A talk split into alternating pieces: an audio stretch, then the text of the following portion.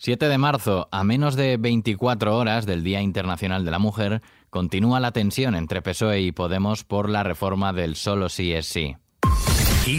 Noticias con Daniel Relova. La reforma de la llamada ley del solo sí es sí, impulsada por el PSOE, está a punto de llegar al Congreso de los Diputados y salvo que los socios del gobierno de coalición lleguen a un acuerdo in extremis, Podemos votará en contra de la toma en consideración de la iniciativa. La portavoz socialista Pilar Alegría pidió este lunes a Podemos que recapacite su posición de votar en contra de la reforma. La prioridad clara son las víctimas, que necesitan de esa ley, de una ley integral que las proteja y que necesitan no seguir viendo cómo se han reducido la condena a tantos agresores. Y por eso, frente a ese problema, el Partido Socialista lo que plantea es una solución. Por cierto, somos los únicos que hemos planteado públicamente una propuesta. Frente a un problema hay que buscar una solución. Y es lo que ha planteado el Partido Socialista. Y por eso le digo, y espero también, que Podemos replantee su posición. Fuentes de la Ejecutiva Federal del PSOE reconocen que lo deseable sería alcanzar un acuerdo con Unidas Podemos, pero descartan que haya una ruptura del gobierno de coalición si no es así. Por su parte, en Podemos hicieron ayer una última llamada a los socialistas para pedirles también que recapaciten y evitar este martes una votación junto al PP y Vox, partidos que ya han anunciado que apoyan y votan a favor de esa toma en consideración. Escuchamos ahora a la portavoz de la formación morada, Alejandra Jacinto.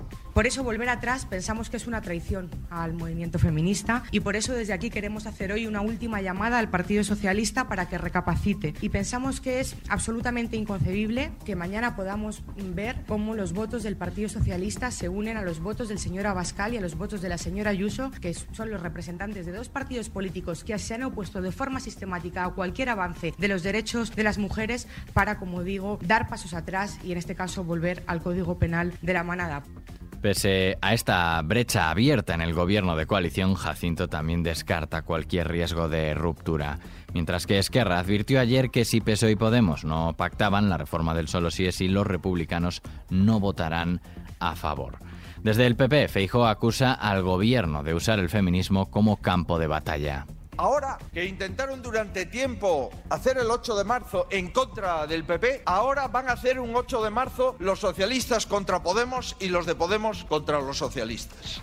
Y es así como acaba la historia del feminismo que no es más que un campo de batalla para ellos y un lugar de pacto para nosotros.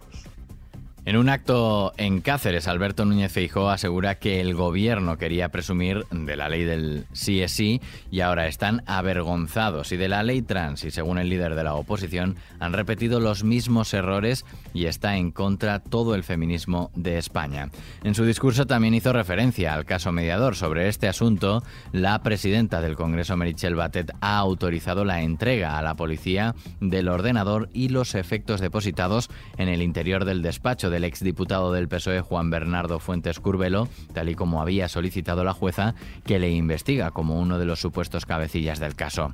Y este martes el Consejo de Ministros tiene previsto aprobar el anteproyecto de ley de representación paritaria de mujeres y hombres en órganos de decisión, una norma que busca asegurar la presencia femenina en los centros de decisión y con la que ironizaba ayer la presidenta de la Comunidad de Madrid, Isabel Díaz Ayuso, de esta forma. Yo creo que el presidente del Gobierno lo que quiere es lavar su imagen ante las mujeres porque no puede estar quedando peor con nosotras. Presido la comunidad autónoma que más años ha estado gobernada por mujeres. Hoy somos el motor económico de España y el motor político. Y no nos ha hecho falta hasta ahora nada de esto, pero si es necesario, pues mañana lo que podemos hacer a través de la autodeterminación de género es irme con mi vicepresidente, que puede ser mi nueva vicepresidenta, con mi consejero de justicia, que se convertirá en mi nueva consejera. Tendremos a Enriqueta López y Enriqueta Osorio y a lo mejor así gestionamos mejor o solucionamos mejor la vida de los madrileños. A su juicio, Sánchez compite en la pancarta del 8M por ver si es más feminista que sus socios de gobierno. Por otro lado, el Consejo de Ministros también aprobará hoy el estatuto de la Agencia Espacial Española que coordinará las actividades y las políticas nacionales sobre el espacio y la participación del país en programas internacionales de este ámbito. Su sede estará en Sevilla y la aprobación este martes del estatuto supone el paso formal definitivo para su creación. Más noticias destacadas. La Guardia Civil Civil ha detenido al piloto de un helicóptero de la Dirección General de Tráfico que se accidentó el pasado domingo al realizar un aterrizaje de emergencia en la localidad madrileña de Robledo de Chabela al dar positivo en cocaína y anfetaminas. Al piloto se le atribuye un delito contra la seguridad aérea. Y la última hora en Ucrania, las Fuerzas Armadas ucranianas han informado de que los combates en Bakhmut han alcanzado el nivel de tensión más alto. Para Estados Unidos, la pérdida de la ciudad ucraniana no supondrá un retroceso estratégico para los intereses de Ucrania, mientras Corea del Norte ha amenazado con tomar medidas abrumadoras ante los movimientos militares de Seúl y Washington y advierten de que cualquier intento por parte de Estados Unidos de interceptar uno de sus ensayos de misiles sería considerado una declaración de guerra. Cambiamos de asunto, terminamos. Reeditan She Works Hard for the Money de Donna Summer.